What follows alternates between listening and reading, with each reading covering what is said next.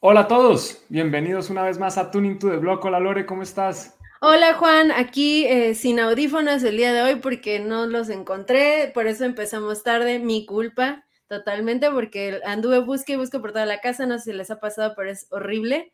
Y bueno, ni modo, esperemos que no haya fallas con el audio, pero de todas formas, si llegan a escuchar como algo extraño, pues ahí nos avisan por el chat. Veo que ya hay varios conectados. Sí, ahí está. Saludos a Luis, a Frank, a Adri, muy fieles acá, Elías también. Y lo importante, Lore, es que no se te pierdan las llaves privadas, que se pierda todo menos las llaves privadas. Sí. los audífonos sí los podemos recuperar tal vez, pero los Bitcoin ya no. Bueno, y aprovechando eso que estamos hablando de que no se pierdan las cosas, acuérdame por favor de decirles que yo perdí algo. Todavía puedo recuperarlo y no es muy grande, pero, pero para una lección ahí, para que quede para todos y para mí. Es una lección que definitivamente ya aprendí a las malas, pero bueno, esperemos que, todavía no sea tarde. Ahorita nos cuentas el chisme, pero ya esta me dio miedo. Mm, es miedoso, es un poco miedoso. ¿Sí? Sí, sí, sí, no es, no, es, no, es, una historia feliz. Pero bueno. Saludos también a, a, Edward, a Mario, a Shadow Mist. Eh, saludos eh, y a Oscar que se acaban de conectar, que saludos a, a, Lore. A mí no me mandó saludos, pero yo sí te mando saludos, Oscar. Adri, pues por acá todo muy bien. Eh, creo que Lore también nos dijo que está bien a pesar de los audífonos y aguantando, aguantando el peor trimestre en la historia reciente de Bitcoin. En más de una década no habíamos tenido un trimestre tan negativo como el que acaba de cerrar el viernes de la semana pasada. ¿Viernes o jueves? Ya estoy perdido un poco. Creo que fue el jueves, ¿no? cuando, cuando pasó todo. Eh, pues el trimestre terminó que, como el miércoles, jueves, ya no sé, estoy perdido en los días. No, no, fue el de junio. Fue el viernes. Miércoles. Ah, no. Fue 30. 30 de junio fue jueves. Ok, el jueves. Entonces acaba de terminar. Sí, acaba de terminar. Bueno. Lore, ¿empezamos? Sí, vamos a empezar. De una, vamos a empezar con una noticia que no tiene mucho que ver con cripto, pero que sí nos va a, de pronto algunos la relacionan y algunos reconocen al personaje en cuestión. Porque aquí estamos hablando de un banco en Puerto Rico al que le acaban de detener sus operaciones, el Europacific Bank, que pertenece al crítico de Bitcoin Peter Schiff. Entonces aquí pues nos cuentan, cuéntanos un poco de la noticia, Lore, ¿de qué se trata esto? Bueno, pues eh, recientemente, de hecho creo fue el día de ayer, eh, Peter Schiff eh, tuiteó sobre que un banco en Puerto Rico, específicamente el Europacific International Bank, que empezó a operar desde el 2017, le había cerrado sus cuentas de banco ahí. Eh, la cuestión es que, eh, pues, todo parece indicar que el motivo de cierre es porque están investigando eh, ciertos delitos de evasión fiscal y lavado de dinero. Peter Schiff pues asegura que él no tiene ninguna cola que le pisen, que él no ha hecho nada malo, que este, pues está totalmente injustificado este cierre de cuentas pero bueno, eh, al parecer esta investigación está llevándose a cabo desde los Estados Unidos, Reino Unido, Canadá, Australia y Países Bajos. Entonces, eh, parece que están detrás de, unos delitos bastante graves y pues sea o no que Peter Schiff esté involucrado en delitos de, este, de esta índole, pues ya está afectado por esta situación. ¿Tú cómo lo ves, Juan? Bueno, Lore, lo que cerraron o lo que está detenido no es la cuenta de Peter Schiff, es que Peter Schiff era el dueño del banco. Entonces, ah, yo sí, le han detenido, sí, le han detenido todo, todo el banco. Eh, en teoría por, bueno, hay, hay, dos versiones, está la de él que dice que es por simplemente unos límites y que algunas personas se asustaron y retiraron su dinero, entonces que al retirar dinero no cumplía con unas garantías y el artículo menciona que de pronto hay un tema de lavado de activos. Peter Schiff reconoce que él no le gustan las medidas contra el lavado de activos, pero que él las cumple. Eso es lo que él dice. Entonces, esto es para mostrar que, no todo lo malo está en cripto, ¿no? Que en el sector financiero tradicional, la banca tradicional, también hay, hay problemas. Yo no defiendo a ninguno de los dos. Todas las personas que actúen para mal, especialmente con el dinero de otros, para mí, pues deberían ser, eh, deberían pagar por lo, lo que sea que estén haciendo. Sin embargo, no hay pruebas, por lo menos hasta el momento, eh, el artículo no menciona y yo tampoco es que haya hecho una investigación profunda alrededor, no me interesa mucho lo que pase con Peter Schiff, pero, Pues siempre es divertido leer sus tweets eh, tirándole hate a Bitcoin y los replies de, de la comunidad bitcoinera, así como, eh, ¿qué ha pasado con Peter Schiff? Y vieron que cayó el precio del oro y vieron que no sé qué, vean cómo está Peter Schiff. Siempre es como el troll hacia él, eh, pero pues bueno, a ver qué sucede con él, con este banco. Yo había entendido que no era su banco, pero qué bueno que lo, lo acabas de, sí, de corregir, me acabas de corregir. Eh, pues a ver qué sucede con esta investigación, pero parece que es una investigación bastante grande, Juan. Sí, pues como dices, hay varios países involucrados. Eh, es un banco grande, él quería venderlo y él todavía quiere venderlo. Vamos a ver si, si lo dejan. Yo creo que va a ser difícil, por lo menos mientras la, investigación continúe, más que por lo que hagan los reguladores, es porque quién va a comprar un banco que está siendo investigado. Pues me parece como comprar problemas. Yo, yo personalmente no, no trataría de comprar problemas, aunque sabemos que hay gente que le gusta hacer eso. Como cuando compran shitcoins. Y, vamos a hablar ahorita más de, compradores de problemas, porque problemas sí que hay. Bastantes. Sí, aquí por ejemplo, vamos a hablar, a mostrarles de otro problema, otro problema que está llegando aquí. Congelan los retiros de un exchange de Singapur, se llama Bauld, acá está el nombre, los que utilicen eh, un exchange, uno de estos prestamistas de criptomonedas. Eh, y pues peligroso porque no es el primero y sabemos que estas historias a veces no han terminado muy bien. ¿Cómo ves esta noticia, Lore? Eh, pues esto se, tiene mucha relación con la, noticia que también vamos a discutir en unos momentos sobre Three Arrows Capital. Todo esto es como consecuencia de, lo que está sucediendo con Three Arrows, que se acaba de declarar en bancarrota. Bueno, ahorita lo platicamos bien. y parece que tenían mucha relación comercial con Three Arrows. Eh, Three Arrows no pudo pagar eh, algunos préstamos que tenían en relación con esta plataforma que congeló los fondos y estamos hablando aproximadamente de eh, unos 350 millones de USDC, 15.250 bitcoins. O sea, es muchísimo, muchísimo, muchísimo dinero.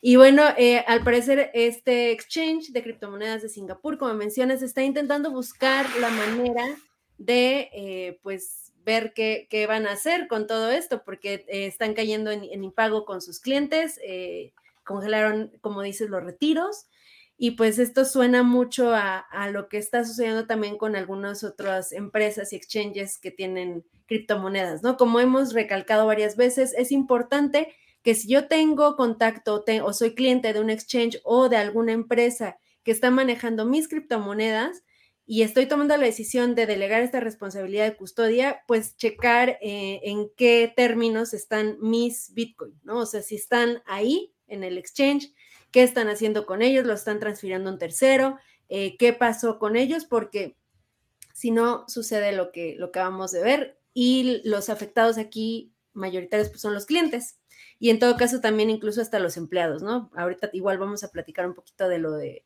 Ah, no, porque no traemos noticia, ¿verdad? Sí viste lo de Celsius, ¿no? De los de 150 personas que despidieron.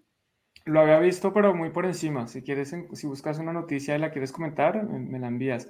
Porque aquí lo que tú dices, eh, lo primero que dice el artículo después del título es, si no tienes tus llaves, si no son tus claves, no tienes tus monedas. Claves y llaves es una palabra que se puede usar eh, intercambiada. Digamos que claves privadas, llaves privadas significa lo mismo. Y también aquí en el artículo, el, este creo que es el CEO de, de o Bold, eh, dice que en este momento no tienen relación directa o exposición a Three Arrow Capital ni a Celsius. Pues eso es lo que, lo que dicen. Entonces, yo creo que, como tú dices, hay que hacer una vida de diligencia, hay que meter tener mucho cuidado en dónde estamos metiendo nuestro dinero, sea en DeFi, sea en CeFi, sea en TradFi, eh, como dicen, eh, CeFi es finanzas centralizadas, DeFi finanzas descentralizadas y TradFi es como las finanzas tradicionales, antes de cripto. Y en todo hay que tener cuidado, todas las empresas del mundo se pueden quebrar o pueden tener problemas, entonces hay que buscar bien con quién se está metiendo uno, eh, buscar solo utilizar proveedores de reputación, idealmente de gran reputación, que hayan sobrevivido a mercados bajistas, que hayan sobrevivido a situaciones complejas previamente, porque nadie está exento de que esto le pase. Definitivamente, Juan, hay que, hay que tomar esta responsabilidad como usuarios de plataformas y aunque X o Y persona o veas un tweet que dice que está excelente, eh, siempre hacer una investigación, no confiar en que alguien más la está haciendo por ti, porque si no suceden este tipo de cosas. Mira, aquí está ya la noticia que nos compartió Lore, donde dice que Celsius anuncia despidos, pero no aclara cuándo reanudará los retiros, si es que los reanudará. Que anuncie despidos no significa que esté quebrado, eso sí hay que tenerlo claro. Eh, Coinbase anunció retiros, todas las, eh, todos los bancos, todas las consultoras, todo el mundo siempre anuncia retiros en situaciones graves y seguramente vamos a ver más compañías anunciando retiros, eh, perdón, despidos. Eh, próximamente, no sé si viste que la semana pasada Tesla anunció también que despidieron como cientos de empleados, no me acuerdo exactamente el número, pero esto, esto no significa que Celsius esté quebrado, pero bueno, hay, indicios de, de cosas que pueden estar mal. Yo estaría preocupado si tuviera un porcentaje importante de mis recursos en Celsius. Para aclarar, no tengo nada, cero, nunca he tocado Celsius, no sabía de la existencia de Celsius antes de, de todo el escándalo, pero simplemente para dejar eso claro ahí. Y bueno, acá también en este artículo, Juan, que, que ahorita medio la revisé rápido, eh, se menciona que, bueno, se menciona la nacionalidad de la gente que despidieron, que la mayoría estaban eh, radicando en Israel o son israelíes. Eh, también se menciona que eh, algunas empresas, como lo habíamos mencionado en los live streams anteriores, como Nexo y Goldman Sachs, habían intentado, eh, bueno, estaban contemplando la posibilidad de comprar los activos de Celsius y también que han estado contratando consultores para reestructurar la empresa, bla, bla, bla. Y acá hay un punto bien interesante, Juan. ¿Te acuerdas que habíamos visto una noticia, bueno, un tweet de este Sam eh, Bankman-Fried. Ándale. Donde él decía que iba a apoyar a las empresas que estuvieran en, dificultades debido a lo que sucedió, ¿no? Y acá, eh, justo debajo de la última imagen, dice que hay fuentes que afirman que el exchange FTX, que es propiedad de Sam, consideró brindar apoyo, pero se retiró después de ver un agujero de 2 mil millones de dólares en las finanzas de Celsius. O sea que eh, si es, esta fuente pues no, no, no es citada, sin embargo, considero que sí hubo obviamente una, un escrutinio de parte de FTX para considerar lo, que estaban por hacer. Y si salió esto a la luz en, sus finanzas, pues sí es algo bastante grave, ¿no? O sea, sí es grave lo que está sucediendo, pero si tienen este tipo de, huecos eh, financieros, pues está todavía peor de lo que tal vez estamos pensando. Sí, es que Sam Bankman-Fried sí hace su debida diligencia. Eso cuando uno va a adquirir una compañía o cuando va a hacer una transacción con una empresa, tiene que hacer una debida diligencia y básicamente eso significa eh, investigar, leerse todos los documentos, todo lo relativo a la empresa y, y, se dieron cuenta que esta empresa tenía un hueco importantísimo. Dos mil millones de, de dólares es muchísimo dinero y ellos no van a tirar dinero a un hueco a quemarlo. Ellos van a tener mucho cuidado y eso es el mismo cuidado que deberíamos tener nosotros con nuestro dinero, así sea muchísimo menos, así sean cientos o, miles, pocos miles de dólares o muchos miles, con más razón deberíamos hacer esa misma investigación. Eh, hoy en día, por ejemplo, poner dinero en una plataforma que tiene bloqueados los retiros, eh, para mí es, prácticamente regalar el dinero, porque no, ni siquiera lo podemos sacar hoy, que, que nos hace pensar que lo vamos a poder sacar mañana. Sí. Y nos... Sigue. No, no, no, adelante. No, simplemente iba a decir que no son las únicas empresas. Aquí tenemos otra noticia que nos dice que aquí están Voyager Digital y Bauld. Bauld es la, de Singapur que acabamos de hablar, pero Voyager Digital es otra que vuelven a suspender retiros. Entonces esto parece que es, es una tendencia en cripto. Eh, me parece complejo. Esto, esto no, de nuevo, cripto no es la primera vez que pasa. Varios bancos alrededor del mundo han bloqueado los retiros, varios países. En Grecia recientemente había una restricción donde los ciudadanos creo que solo podían sacar 60 dólares al día de, su banco.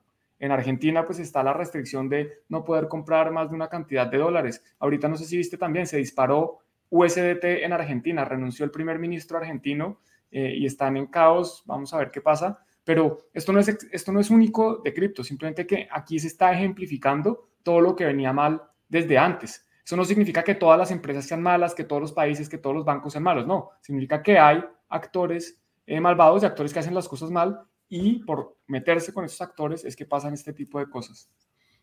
Así es, Juan. Y ahorita que veamos la noticia de Three Capital, eh, justamente en el artículo se explica más o menos que cuál fue la, lo que desencadenó eh, toda esta situación en diferentes empresas. Y es que aparte tienen relación entre ellos. O sea, no, no es que eh, sea Three Arrows Capital a punto y aparte, ¿no? Celsius punto y aparte, ¿no? Este exchange de Singapur punto y aparte, sino que entre todos tienen relaciones comerciales y relaciones de diferente tipo para poder brindar diferentes em, productos a, sus clientes.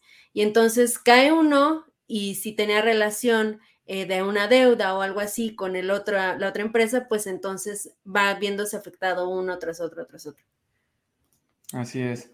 Bueno, aquí un par de comentarios, además de los, de los saludos aquí entre Plankton y Ballenas nos saluda, Omar también saluda, Tony Galvez saluda a todos, Adri dice que quiere este cosito que está acá, eso se consigue en Amazon facilísimo, yo incluso eh, si voy a Argentina te lo llevo, porque a mí no me gusta que tenga ese, ese ¿cómo se llama? El cable. Ah, ok. porque no es profesional, entonces necesito uno más pro. Píntalo, eh, blanco. Sí, me han dicho que tengo que pintarle una cinta y hacer una cosa, ah, pero también está bien. Alguien nos dice que eres argentino y que cada vez va, pues, que es más pobre por, por las políticas que toma el gobierno. Y una pregunta para ti, Lore, porque yo la verdad no sé responder esto. Dice, amigos, ¿qué tan cierto es que Composable Finance no necesita compartir la seguridad con Polkadot para ser parte del ecosistema? Puede construir su cadena con Substrate, equivalente al Cosmos SDK. Tener su propio conjunto de validadores y aún así obtener la cadena cruzada con XCM, más específicamente XCVM, el equivalente de IBC. no lo sé. Yo lo que conozco de Polkadot, eh, o sea, es realmente algo superficial.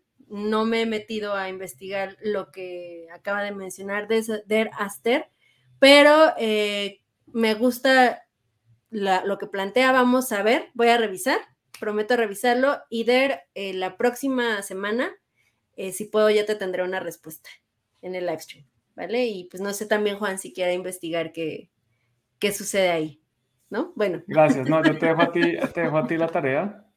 A mí, sí, entiendo que la idea de esto es que Polkadot tiene como la cadena principal, y que van a ver como unos, eh, los llaman distintos, no me acuerdo en Polkadot cómo se llama, pero son unos shards o unas sidechains, unas, eh, a ver si me acuerdo, Polka chains, no me acuerdo cómo se llama, eso se llama, tiene un nombre, a ver si alguien nos ayuda en el chat. El punto es que la pregunta era si, si, ese es, si una de estas cadenas que van al lado, las parachains. Eso, las parachains. Bueno, pues vamos a ver. Sonando la nariz. No, perfecto, Lori, gracias por la, por la ayuda. Y mira, ahí también Guillermo nos ah, ayudó. para Parachains, Parachains. Yo sabía que era algo con Polkadot, pero no me acordaba el nombre. bueno, y lo que, la noticia que has anunciado, Lore, cuéntanos, ¿cómo así que Three Arrow Capital se declara en bancarrota y cómo, cómo empezó todo esto? Que tú dices que ah, más abajo teníamos esta información. Bueno, pues sí, eh, Three Arrows Capital, quien ya se especulaba que iba a caer en bancarrota, que no iba a poder eh, cumplir con sus responsabilidades con los clientes, eh, se acaba de declarar en bancarrota. Acá en este artículo me agradó que justamente eh, el, explican como el detonante, ¿no? Y ahí cito, la presentación surgió horas después de que Voyager Digital, que es la empresa que acabamos de ver en el artículo anterior, suspendiera operaciones y retiros, que ya lo habíamos dicho, ¿no? Citando, o sea, cuando cuando anunciaron que suspendían estos retiros y operaciones, citaron que tenían impagos a Three Arrows Capital por un total de 646 millones de dólares. Entonces, eh, Voyager le emitió a Three Arrows Capital un aviso de incumplimiento este lunes. Y pues nada, eh, parece que esto fue lo que eh, fue el determinante para que se saliera este comunicado de bancarrota. Esto lo hacen las empresas para intentar proteger los em, bienes o los, los activos que tienen todavía en su poder, o sea, se declaran en bancarrota y esto es para que no se, no, no puedan tocarlos todavía los activos que todavía quedan. Entonces, veremos qué sucede. Cuando una empresa se declara en bancarrota, no siempre es el final. A veces eh, se pueden recuperar, pero eh, también este tipo de comunicados pues es bastante grave. Ya veremos si eh, sucede algo con el precio de Bitcoin, si sucede algo con el precio de otros activos. lo cierto es que creo que toda esta declive de caída de empresas empezó todo por Luna y por Terra, ¿no? O sea, creo que eso fue lo primero, lo principal. De hecho, creo que en el artículo se menciona. Ay, alguien le llaman. En el artículo se menciona también Luna. Entonces, yo creo que sí, o sea, acá hubo un, problema en, cuanto a la interacción que tenían estas empresas con Terra, porque confiaron demasiado en, que iba a poder soportar un bear market, con que iba a poder eh, continuar trabajando de forma adecuada y, confiar en que podían sacar más eh, ganancias de esto y pues nada, no sucedió así.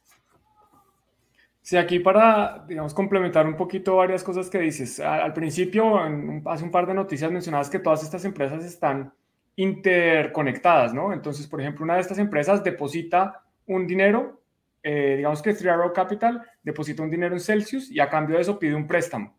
Si ese dinero que dejó ahí como colateral baja de valor, lo que debe hacer la empresa es o poner más colateral o pagar parte del préstamo. Como no tenía dinero, Three Capital, pues lo que hizo fue no pagar nada y eso es cuando le hacen un llamado de capital, cuando le dicen, oiga, señores, usted, usted tiene un impago, no me pagó una deuda que me debe. Eh, como esta empresa de pronto también tenía una situación similar con otras, donde tenía unos depósitos y unas deudas con otras empresas, o ese dinero que habían recibido lo habían prestado a otros, pues al final se vuelve una masa donde todos están interconectados y Three Capital era uno de los principales inversores en prácticamente todas las empresas cripto en distintos proyectos grandes, pequeños, medianos, de DeFi, de CeFi, eh, de todo. Entonces es complicada la situación. Otra cosa que tú mencionas es que el hecho de declararse en bancarrota significa que entran como una cosa que se llama ley de quiebras. Eh, esto, esto es distinto en cada país, pero en general lo que pasa es que la, empresa dice, oiga, levanta la mano y dice, oiga, yo estoy quebrado, tengo más pasivos que eh, activos. Entonces, ¿qué pasa? Se trata de liquidar los activos, contratan a un liquidador, a una persona que tiene que ir, valorar qué es lo que hay, qué es lo que tiene esta empresa, cómo lo puede vender y cómo le puede pagar a principalmente los acreedores. Eh, hay un orden, el orden de nuevo, el orden también cambia de país, dependiendo del país. Hay unos que dicen que primero hay que pagar a los empleados, después a los deudores, después no sé qué, no sé qué, y finalmente, si queda algo, ese se le va al equity, al, al patrimonio, a los socios de la empresa. Eso es si queda algo. Cuando la empresa decide declararse en bancarrota, lo que está diciendo es, oiga, protejamos estos activos y tratemos de ver a ver qué podemos salvar, a ver si podemos vender algo para pagar eh, las deudas y también negociar con los acreedores, negociar con todas las personas a, las que les deben. Porque si resulta que yo debo, voy a decir, un millón de pesos de, cualquier gobierno y, y, tengo activos por 500 mil pues me toca buscar a ver cómo hago para negociar con estos a los que les debo un millón y decirles, mire, yo solo les puedo pagar 500 mil, ¿cómo hacemos? O alargamos el plazo, o bajamos la tasa de interés, bajamos los montos, o, me prestan más, o buscamos a ver qué hacer. Eso es entrar en ley de quiebras. Hay empresas que salen adelante, pero no son muchas. Por ejemplo, recientemente eh, Avianca, que es la segunda aerolínea eh, comercial del mundo, era la, es la aerolínea más grande de Colombia, entró en creo que en Estados Unidos se llama, o en Colombia se llama Ley 1116, eh, que es la ley de quiebras. Eh, Chapter 11 es en Estados Unidos, el, capítulo 11. Y pues tiene que ir sobre todo este proceso para ver cómo pueden salir adelante. Eso no significa, Avianca todavía está operando y uno puede comprar pasajes y, puede moverse de un país a otro. Lo que pasa es que está en esta ley, también conocida como ley de reestructuración. Entonces esas son algunas de las cosas que están pasando. Y no sé si tengas algo más que, que comentar ahí, Lore. No, solamente que esperemos que esto no afecte mucho los mercados cripto. creo que fue una movida más. Creo que, fue, creo que fue una buena movida hasta cierto punto, justamente porque ahorita están como encapsulados, ¿no? O sea, están como, no, nada, nada se mueve, nadie se mueve, nadie liquida nada. Esto evita también que tengan que vender todo el capital que tienen en, criptomonedas y esto también evita que el precio se desplome todavía más. Entonces, eh, Esperemos que eh, puedan sobrevivir, no por el bienestar de, ellos como empresa, que digo, no les deseo nada malo, pero obviamente hicieron un mal manejo de las cosas, sobre todo para, los clientes que están viendo afectados de forma directa o indirectamente debido a esta situación. y también para que no, no se caiga más el precio de cripto. Digo, ahorita, a pesar de esta noticia, yo cuando leí la noticia, Juan, sí fue así de, rayos, voy a ver el precio, ¿no? Y prendo mi celular y veo un 11 y dije, no manches, que está en 11 mil, pero no, leí mal. Ya vi bien, dije, ah, 19 mil, ok, todo está bien, todo está todavía tranquilo. Eh, veamos qué sucede a futuro a ver si hay algún rescate financiero de, parte de alguna otra empresa que esté interesada, como dices tú, en comprar problemas, por así decirlo, pero también puede haber una gran oportunidad en eh, lo que ya tiene estructurada la, otra empresa que está en problemas, ¿no? eso es lo que muchas veces motiva a los compradores de una empresa hacia otra empresa, porque justamente ya tienen cierto marco legal, ciertas bases ya estructuradas y entonces es más fácil adquirir otra empresa que ya tiene esto construido, aunque esté en problemas financieros, a intentar crearlo eh, uno mismo, ¿no? Con su propia empresa. Entonces, a ver qué sucede aquí. Claro, y hay, hay, sinergias, ¿no? Hay cosas que se pueden aprovechar cuando una empresa compra otra, pues no tiene que replicar toda la estructura, no tiene que tener dos CEOs, dos eh, directores de cumplimiento, dos contadores, etcétera, etcétera. Y también la infraestructura tecnológica se puede utilizar y vender la otra o dejar de pagarla. Entonces se pueden sacar algunos beneficios de estas compras. Por eso es que, eh, digamos que también se saca esto que se conoce como economías de escala. Entre más grande, pues más barato me es a mí seguir haciendo esto.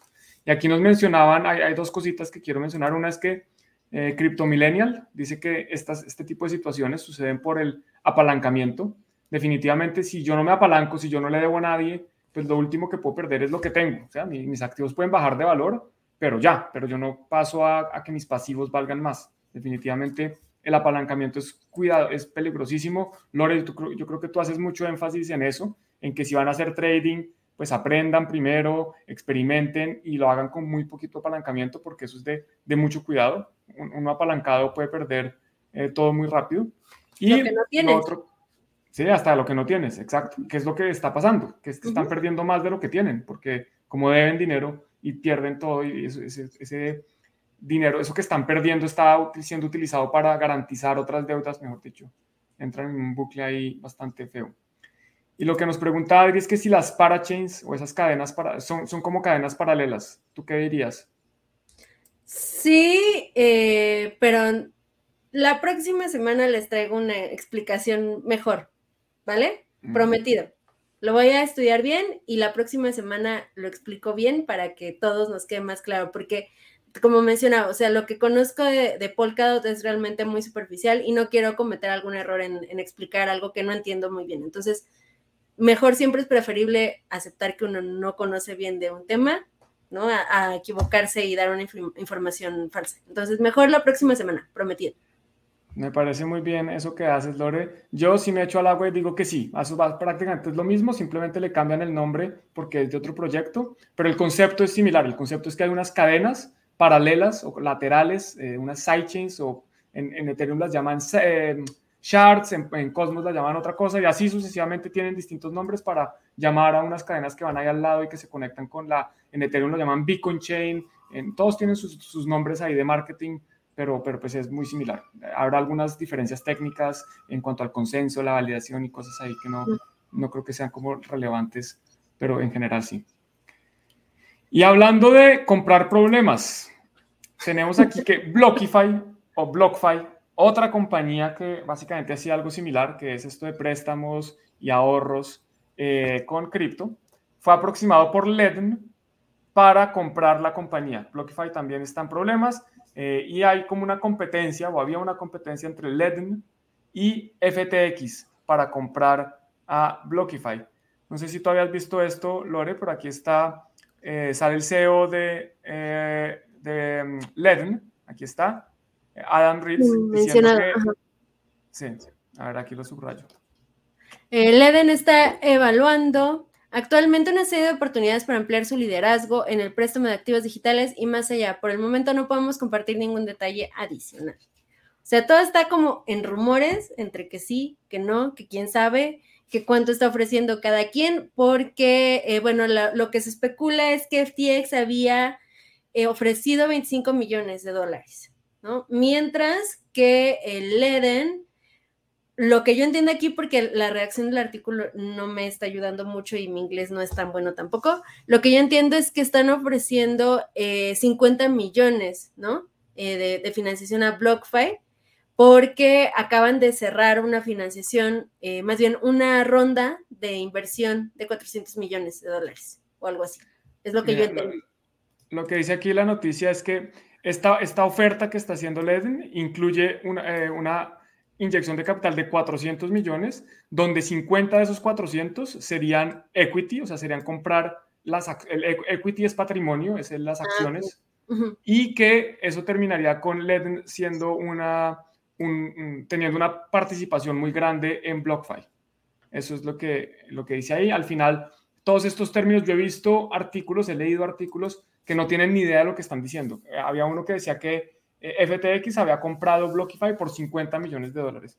Esto es una compañía que hace tres meses o cuatro meses está valorada en 5 mil millones ahora dicen que la están vendiendo por 50. Ya después salieron Sam Bankman Fried y salió, salió todo el mundo a decir que no, que están mal, que hay que tener cuidado con las noticias, como las leen, porque es que eso no es así, que lo que hicieron fue comprar una opción para, o sea, básicamente FTX adquirió una opción, es que esa es la, siguiente noticia, entonces me, voy a adelantar.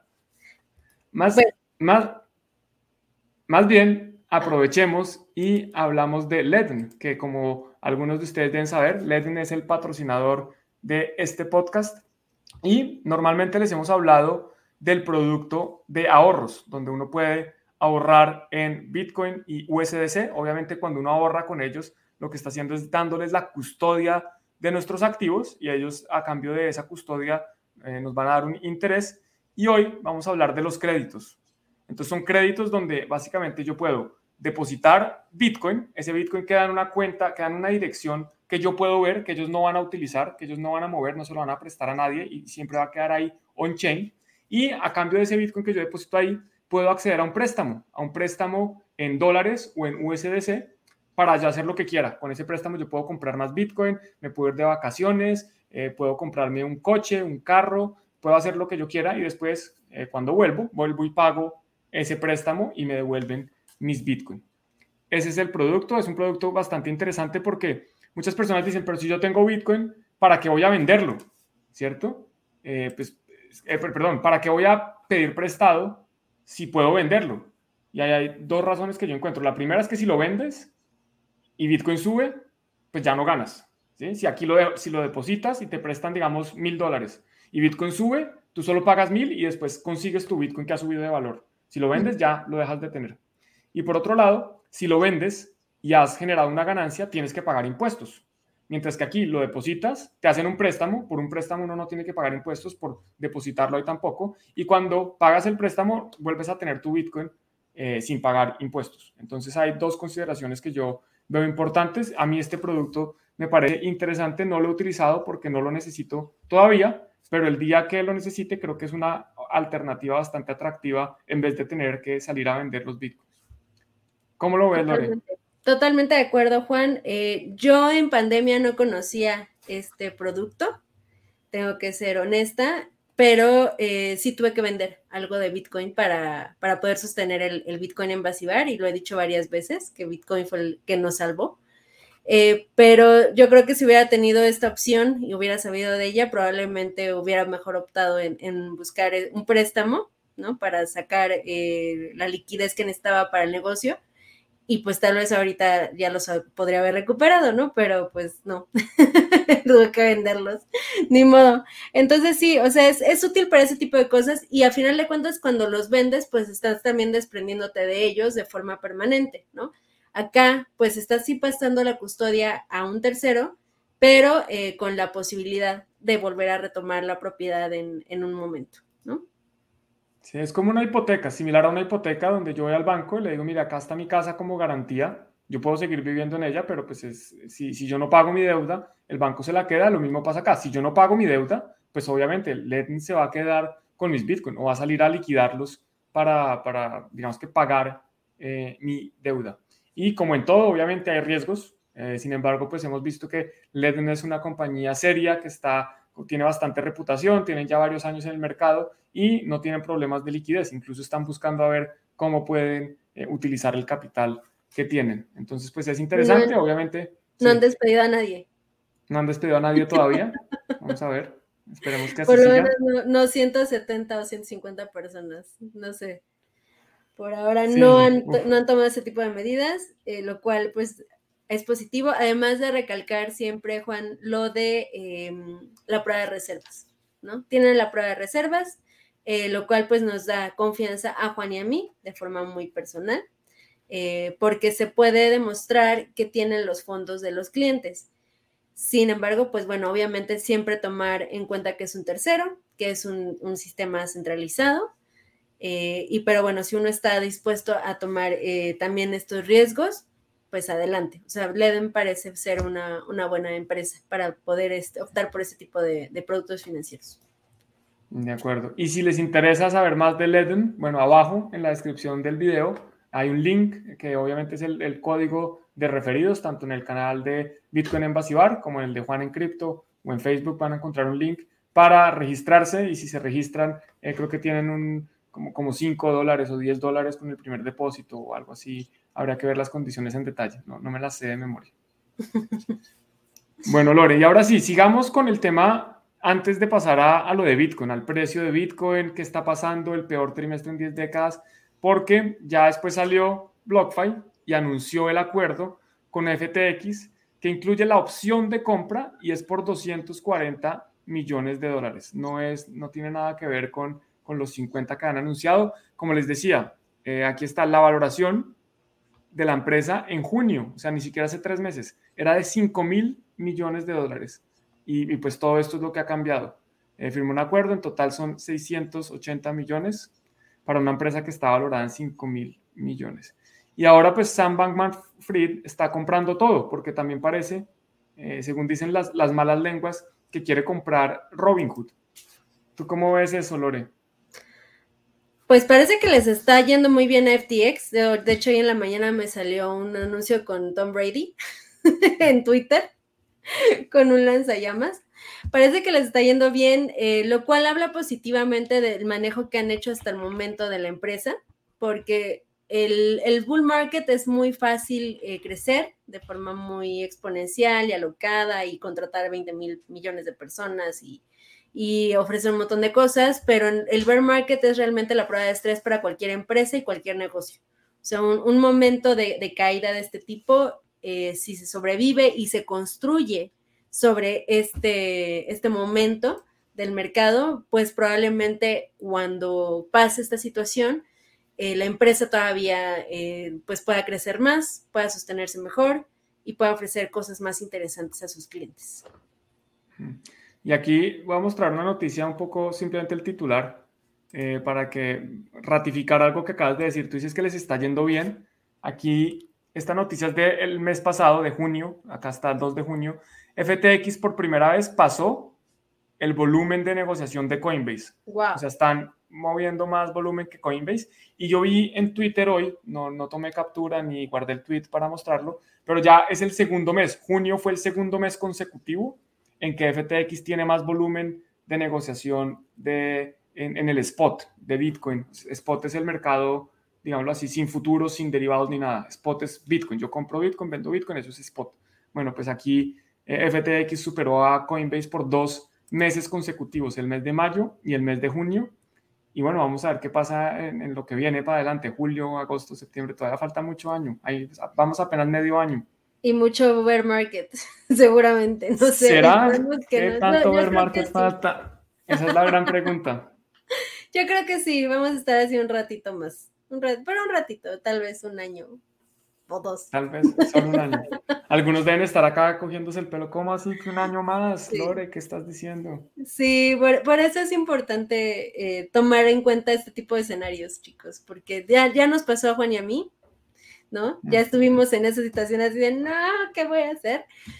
y por eso aprendimos como a, tomar diferentes estrategias para no estar ahorita así tronándonos los dedos y preocupados y bueno, eh, siempre hay que, hay que pensar en, lo que puede pasar, en lo peor, en el peor escenario y pues nada, tal vez sí nos, nos aventamos dos años así, pero aquí seguimos. Es que mira, qué peor que lo que acaba de pasar, es que Business Insider dice, Bitcoin registra su peor trimestre, o sea, lo peor pasó en más de una década, tras perder 58% de su valor. Esto significa que desde el 31 de marzo, desde el cierre de marzo hasta el miércoles o jueves pasado que acaba de cerrar, Bitcoin perdió más de la mitad de su valor. Esto, creo que antes de esto solo había ocurrido en el tercer trimestre de 2011, que había caído un poco más del 60%, poco menos del 70%. Pero esto es histórico, esta caída es, es de, de, las duras. Los que estamos sobreviviendo a esto, todos los que están aquí viendo esto todavía, pueden considerarse sobrevivientes del peor, de la peor caída de Bitcoin en un trimestre en más de una década. Así es, Juan. Eh, y bueno, afortunadamente tampoco estamos tan peor como Ethereum, que sé si estuvo todavía peor. Eh, se anuncia que cayó un 70% en el segundo trimestre. O sea, está, está más dura esa caída. Eh, sin embargo, bueno, esto es respecto al tiempo. O sea, siempre hay que considerar los tiempos, ¿no? O sea, eh, en un trimestre hubo una caída de, este, de esta magnitud. Esperemos que no continúe eh, de esta forma, pero eh, tampoco es en porcentaje la mayor cantidad de, valor que ha perdido, ¿no? En, un bear market. O sea, en otros bear markets, a lo largo de todo el bear market, se ha perdido todavía más porcentaje se recuperó. Entonces, o sea, para también no perder esa perspectiva, o sea, no es como que Bitcoin ya valió, ¿no? Y pues nada, ¿tú cómo lo ves, Juan? ¿Tú, tú, cómo, ¿Tú qué piensas cuando ves este tipo de escenarios? No, yo, yo creo lo mismo que tú dices. Primero, que el escenario es muy tramposo porque dice un trimestre, pero es que un trimestre son unas fechas escogidas aleatorias. ¿Qué tal si la caída empieza al final de un trimestre? O si por lo contrario empieza al principio de uno. En esta caída que estamos desde, eh, puedes bloquear ese, gracias. Está, hay, estafadores haciendo comentarios, entonces como siempre tengan cuidado, nosotros no vamos a pedir dinero, no estamos haciendo rifas ni sorteos ni nada, y cuando lo hagamos, que nos vean a nosotros las caras diciéndolo, aunque tengan cuidado porque ya vienen seguro con los deepfakes, nosotros mismos vamos a estar diciendo que inviertan en estafas, entonces hay que tener cuidado. Sí. Eso, viene muy pronto. Otra cosa, Juan, nosotros para, para las rifas y los giveaways que hemos hecho, nunca pedimos que nos den nada a cambio. O sea, a lo mucho un like o un retweet o un comentario, pero nunca pedimos que nos manden a nosotros ni dinero ni criptomonedas para que siempre también lo tomen en cuenta. Cuando les pidan algo así, mejor mm, evítenlo. O sea, hacemos nosotros, o sea, cualquier persona, no lo hagan. No tiene caso. Ni, invitamos a oportunidades de inversión, ni a cosas de minería, ni nada de esas cosas raras. Entonces, volviendo al tema, la caída de Bitcoin ha sido mucho más de este 50 y pico por ciento, porque es que Bitcoin llegó a estar en 69 mil y en este momento está prácticamente, yo no estoy seguro, pero por debajo de 20 mil, no, sé el precio exacto. 19 mil 800. Bueno, entonces de, de 69 mil a 19 mil, eso es casi que ha caído más, como un 60, más de un 60 por ciento.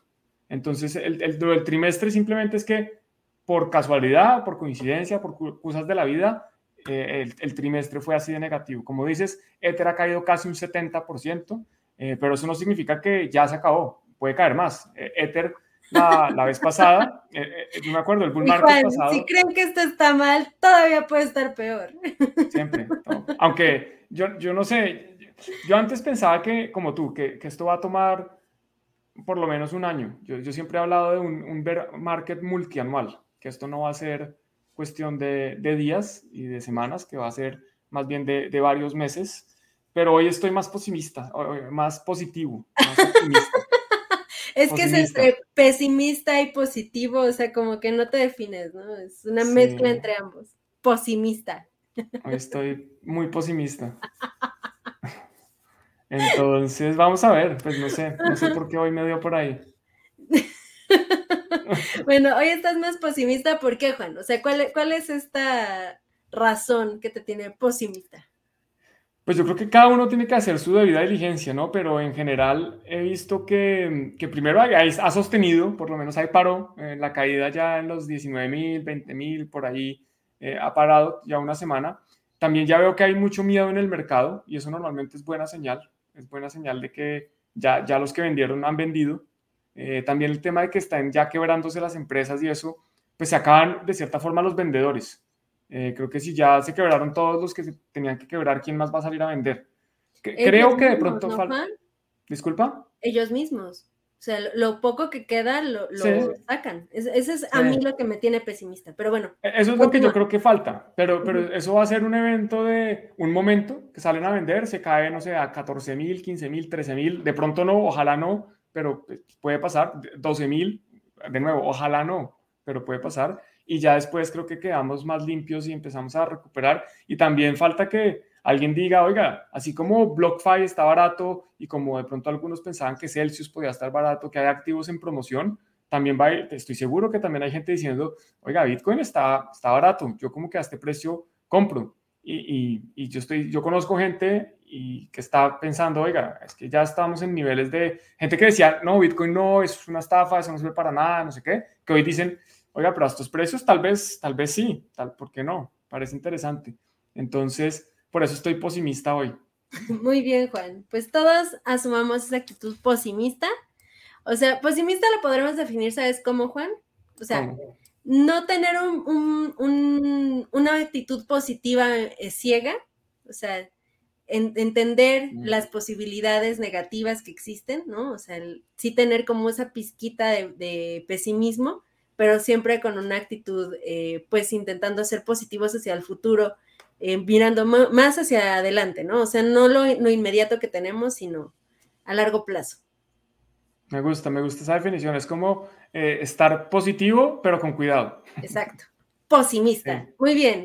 Acaban de ver el, surgimiento. En, unos años vamos a ver este término en el diccionario de la Real Academia Española y vas a decir este término acuñado por Juan en Cripto en 2022. Que se refiere a la actitud de estar positivo, pero tener eh, un cierto cuidado frente a la volatilidad posible del mercado en un escenario desfavorable. Bueno. Y, sabes por qué también estoy pesimista. ¿Por qué? Porque es que Bitcoin no es lo único que está cayendo. Aquí, por ejemplo, está este tweet. Eh, bueno, obviamente, como digo acá, no espero que esto sirva de consuelo, esa no es la idea, pero mostrar acá, la primera mitad del año, del 2022, acá hay algunas caídas de algunos activos. Entonces, las compañías más grandes del mundo, Apple, Microsoft, Alphabet, Amazon, cayendo entre el 20 y el 35%. Tesla, 35%, Zoom 40%. Por acá está Bitcoin con una caída del, no está Bitcoin, así, del 60% en lo corrido del año. Netflix 70%, Coinbase 80%. ¿Te acuerdas, Lore, cuando hablamos, cuando antes del IPO de Coinbase, que alguien decía, ah, deberían vender todo su Bitcoin y comprar Coinbase. Y yo dije, bueno, hablemos en un año. Bueno, pues ahí está la respuesta. Yo definitivamente he preferido tener Bitcoin que Coinbase, que cayó un 80%. Y estos son solo algunos ejemplos. Hay muchísimas otras empresas, especialmente en tecnología, que, que están cayendo fuertemente.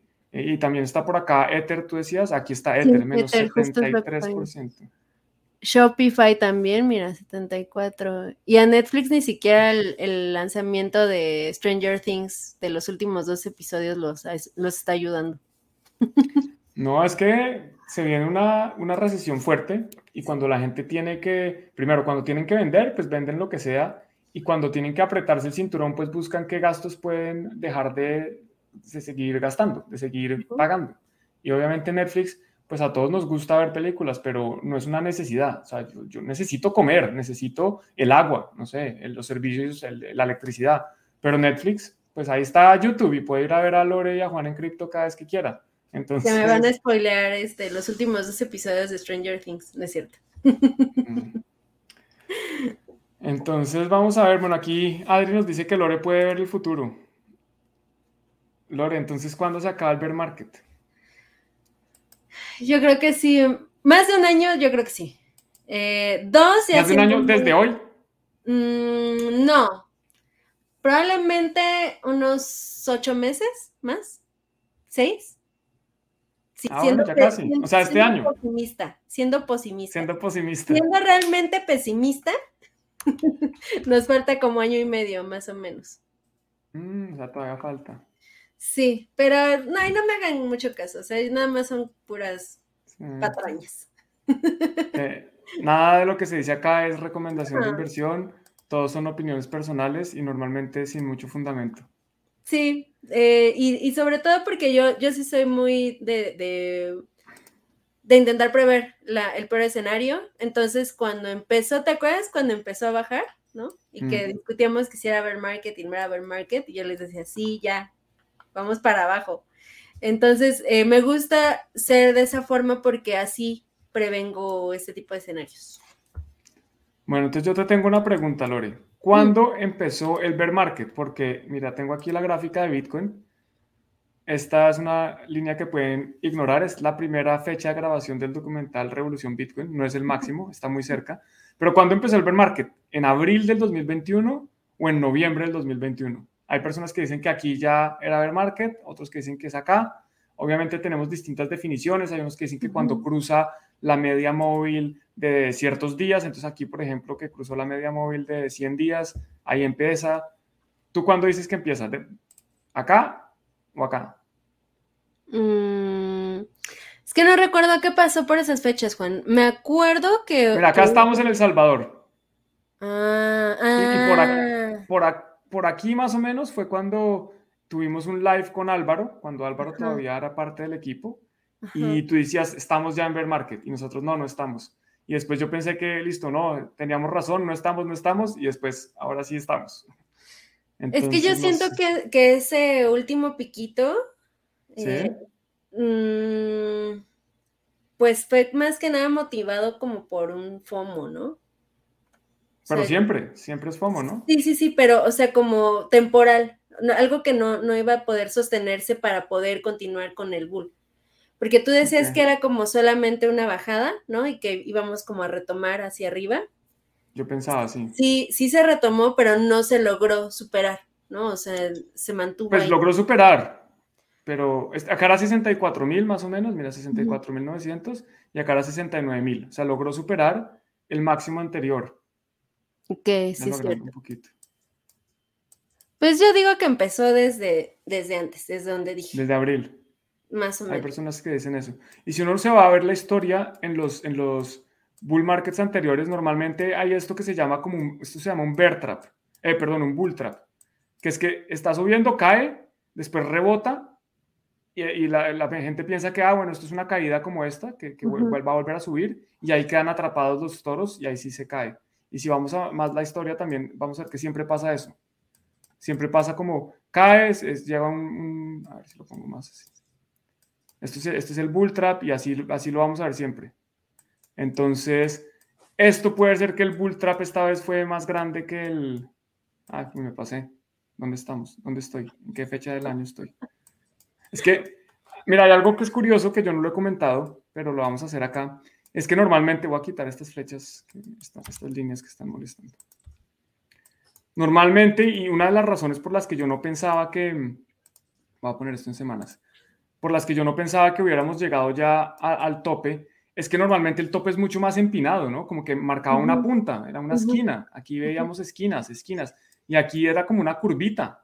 No se marcó tan esquinado. No, es como que la, exuberancia no fue tan, tan extrema. Pero la explicación, sí. Es que en, todos los ciclos anteriores, acuérdense que la mayor parte de los inversionistas y compradores de Bitcoin eran retail, o sea, eran gente común comprando, lo cual también es, es indicador del, comportamiento de las masas, ¿no? O sea, es, más irracional, es más em, impulsiva, ¿no? Porque, o sea, entre todos se pierde como esa racionalidad de tomar decisiones más pensantes. Acá en este ciclo, la gran diferencia, y lo he dicho igual varias veces, tú también lo has comentado, Juan, es que eh, tuvimos una participación muy grande de empresas grandísimas, de países, eh, con una estrategia muy pensada porque está tomada entre muchas personas y especialistas, y, o sea, son, son movimientos que no son tan bruscos como los anteriores por esa razón, a mi parecer. Ok. Bueno, acá yo, yo había una explicación, había escuchado una explicación de, creo que se llama, eh, yo voy a confundir dos personas, Cathy Wood y esta se llama Caitlin, ahorita la busco y se las muestro que básicamente lo que decía es, mire, en estos momentos Bitcoin todavía no está financializado, todavía no era un producto que tuviera futuros y eh, contratos de diferencia de precio y ETFs y un montón de cosas. Entonces, cuando la gente quería comprar Bitcoin, tenía que comprar Bitcoin, tenía que ir a comprar el activo físico. Y aquí lo que pasó, la razón por la que no llegó a ese punto así como, digamos, no sé, a los 100 mil y, que fuera así como más vertical, es porque eh, la gente estaba satisfaciendo esa demanda de Bitcoin por Bitcoin de papel, por Bitcoin que realmente no era Bitcoin. Entonces, si había, digamos que 100 personas que querían comprar Bitcoin, solo 20 compraban Bitcoin y los otros 80 compraban un Bitcoin de mentiras, o sea, como un contrato de diferencia de precio, un futuro, eh, cualquier tipo de derivado, un ETF, etcétera. Y esos ETFs, futuros, derivados, etcétera, no necesariamente van a incrementar el precio porque no están, no hay un vendedor. Eh, entonces, eso lo puede, pues, mejor dicho, no, hay puede haber un emisor que no tiene esos Bitcoins. Y ella dice que eso es, que esa es la principal razón por la que este comportamiento no ocurrió. Pero pues, no lo sé. Totalmente de acuerdo y tiene muchísima lógica si lo comparamos, por ejemplo, con lo que sucede con el oro, ¿no? O sea, el oro se ha mantenido en un precio porque la mayoría de, la demanda de la población en general, justamente como mencionas, Juan, está eh, pues satisfecha con, oro de papel, ¿no? O sea, el, oro físico, o sea, si realmente existiera la gente que compra oro en el banco, ¿no? Que es un papel, realmente tuviera ese oro, sería una cosa muy diferente. Entonces, acá hay dos cosas y podemos verlo de, forma positiva y negativa. Negativa porque el, el, precio de Bitcoin tal vez ya no haga ese tipo de movimientos que eran padres, ¿no? Porque eran como surfear en las olas, ¿no? Así de, ¡ay, la emoción! Pero también es algo positivo porque entonces está procurando también ya más la estabilidad del precio de Bitcoin y puede ser que lleguemos a esa etapa que nosotros pensábamos que iba a suceder mucho más adelante, dentro de unos 10, 20 años, donde el precio de Bitcoin estuviera ya más estable, puede que lo alcancemos a corto plazo, lo cual también será algo positivo porque podríamos darnos ya ahora sí a la labor de poder pasar a un estándar Bitcoin, ¿no? O sea, en lugar de, un, estándar en el dólar, tener un estándar Bitcoin porque el precio ya es más estable. O sea, eso es como yo lo, intento analizar y lo podemos ver de ambas formas.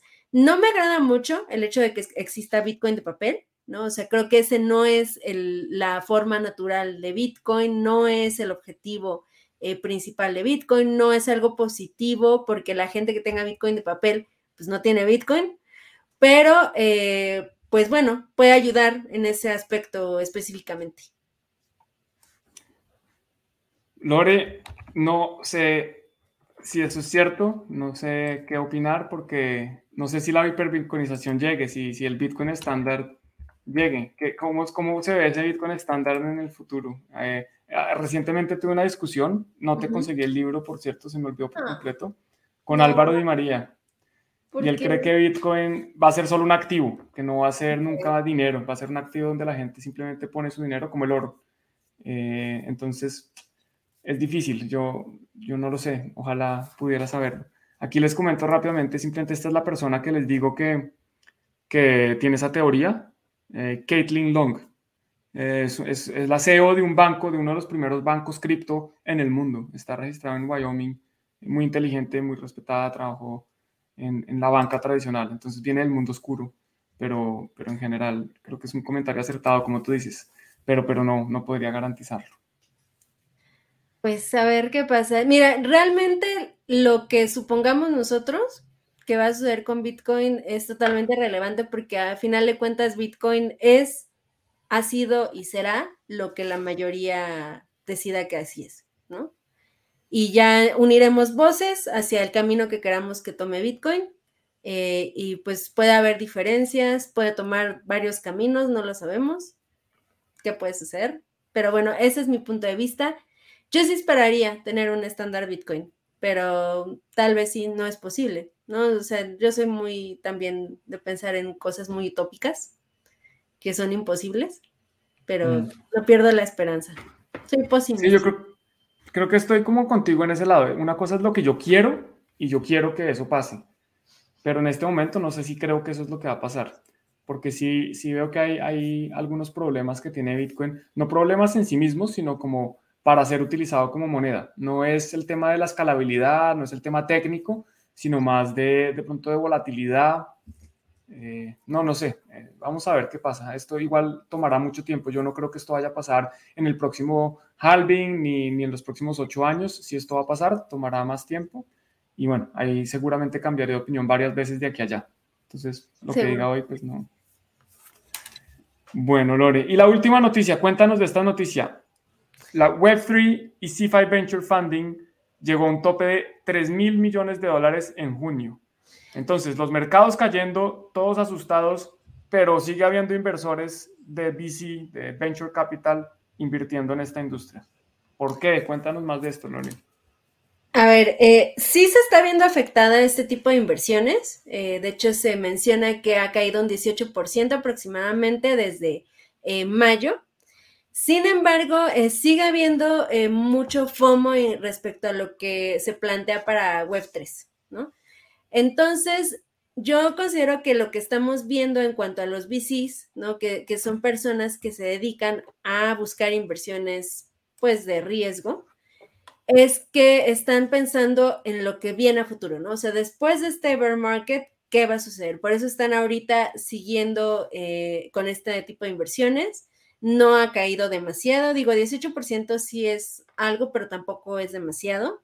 Em, también se menciona que eh, desde junio, o sea, el mes pasado, subió, o sea, ha, subido este mes un 42%. Entonces, digo, perdón, un año, en un año, discúlpenme, en un año, desde junio del año pasado hasta este año, ha subido un 42%. Entonces, si nosotros hacemos eh, un cálculo rápido, podemos ver que incluso no ha caído, sino que ha aumentado desde hace un año. Y todo esto, pues debido a todos los proyectos que hay, eh, todos los problemas, incluso que ha habido con todas las, las empresas CIFI, las de finanzas descentralizadas, eh, todo este tipo de, situaciones que se han dado, pues han dado también un impulso a la visión que se tiene de una web más libre, de una web descentralizada, de una web donde haya productos financieros eh, descentralizados. Entonces, pues bueno, yo creo que esto es lo que está eh, impulsando estas, estas inversiones. ¿Tú qué, ¿Tú qué crees que sea, Juan?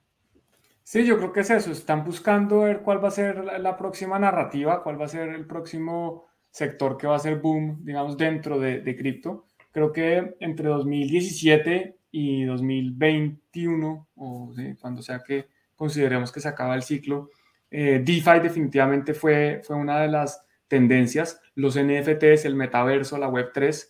En el ciclo anterior había sido el tema de las ICOs, había una ICO para todo, proyectos que iban a descentralizar hasta la fritazón de las papas, eh, pero, pero pues bueno, están tratando de ver, bueno, qué viene, qué se viene, eh, algo en finanzas centralizadas, algo en finanzas descentralizadas. Eh, a, mí el tema de las DAOs me interesa personalmente, no, no conozco en este momento ninguna, en su momento me, me, interesó por, me interesé por Aragon, hice algunos experimentos, pero en general no, no sé qué más pueda venir. Creo que las DAOs, de nuevo, como forma de organizarnos como sociedad distinta, yo estoy convencido de que prontamente, próximamente en menos de ocho años, eso para mí es pronto, vamos a ver ya DAOs construidas en Bitcoin, unos esquemas de multifirmas complejos para manejar eh, tesorería de compañías, de individuos, de organizaciones, o sea, de, familias que de pronto tengan ahí su Bitcoin. Eso me parece interesante, pero, pero no sé, pues, eh, me parece válido que, que experimenten, que inviertan, que gasten dinero, que pierdan dinero para que se cree la innovación. Es que, pues así es que funcionan las cosas, ¿no? Se, se, invierten cosas, algunas salen adelante, la mayoría fracasan y bueno, pues mientras no sea con mi dinero, pues yo, feliz que lo hagan.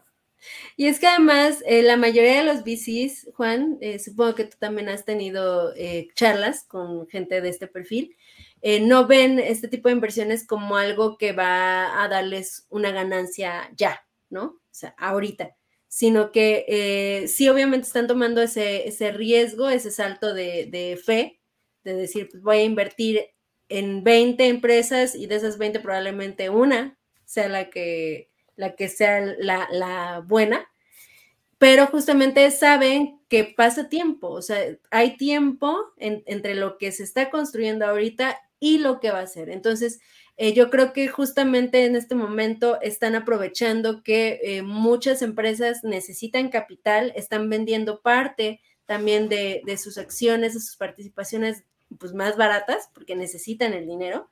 Eh, entonces, es un buen momento para los VCs para, para, invertir en ese tipo de empresas porque a futuro nadie lo sabe a ciencia cierta, pero ellos obviamente hacen todo un, un, estudio de las posibilidades que tiene cada empresa y obviamente están viendo que si hay un futuro bastante prometedor financieramente hablando en cuestión de, de Web3 y de, de, finanzas descentralizadas.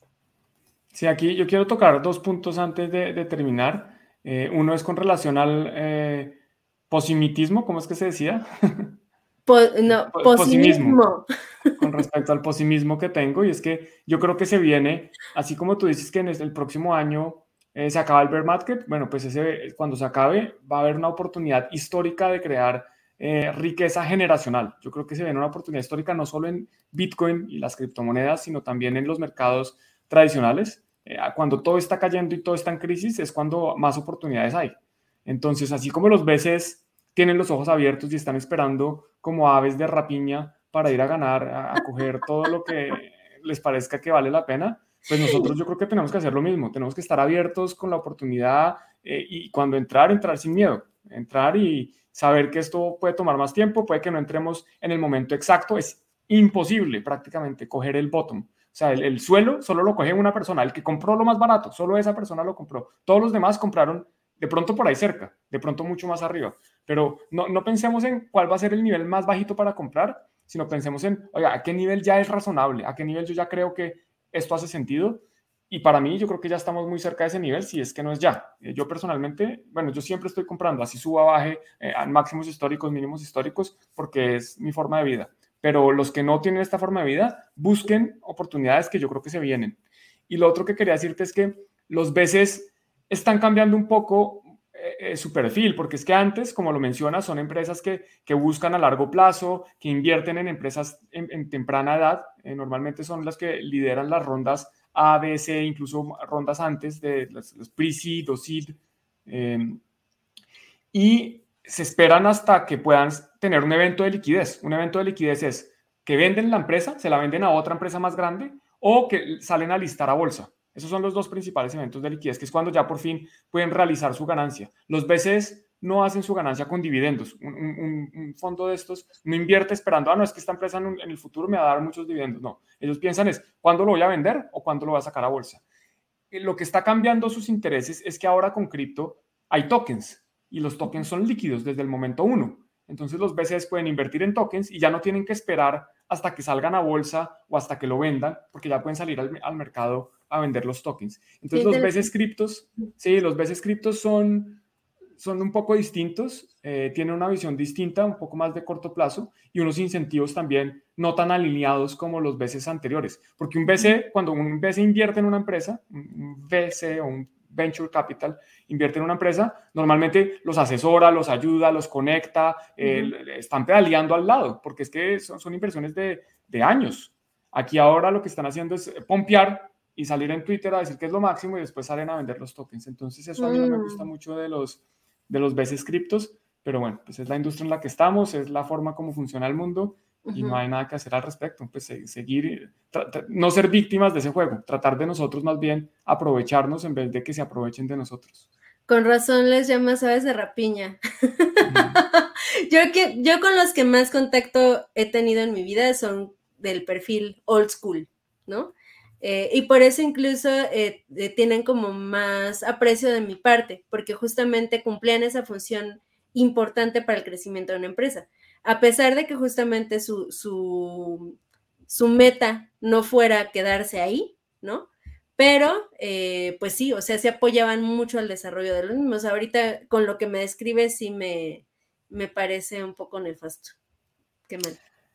Sí, pues igual, eh, a ver, algunos dirán que no, que igual son buenos. Y no, yo no estoy diciendo que sean buenos o malos, estoy diciendo lo que hacen. Hoy en día invierten sabiendo que viene un evento de liquidez mucho más rápido que antes.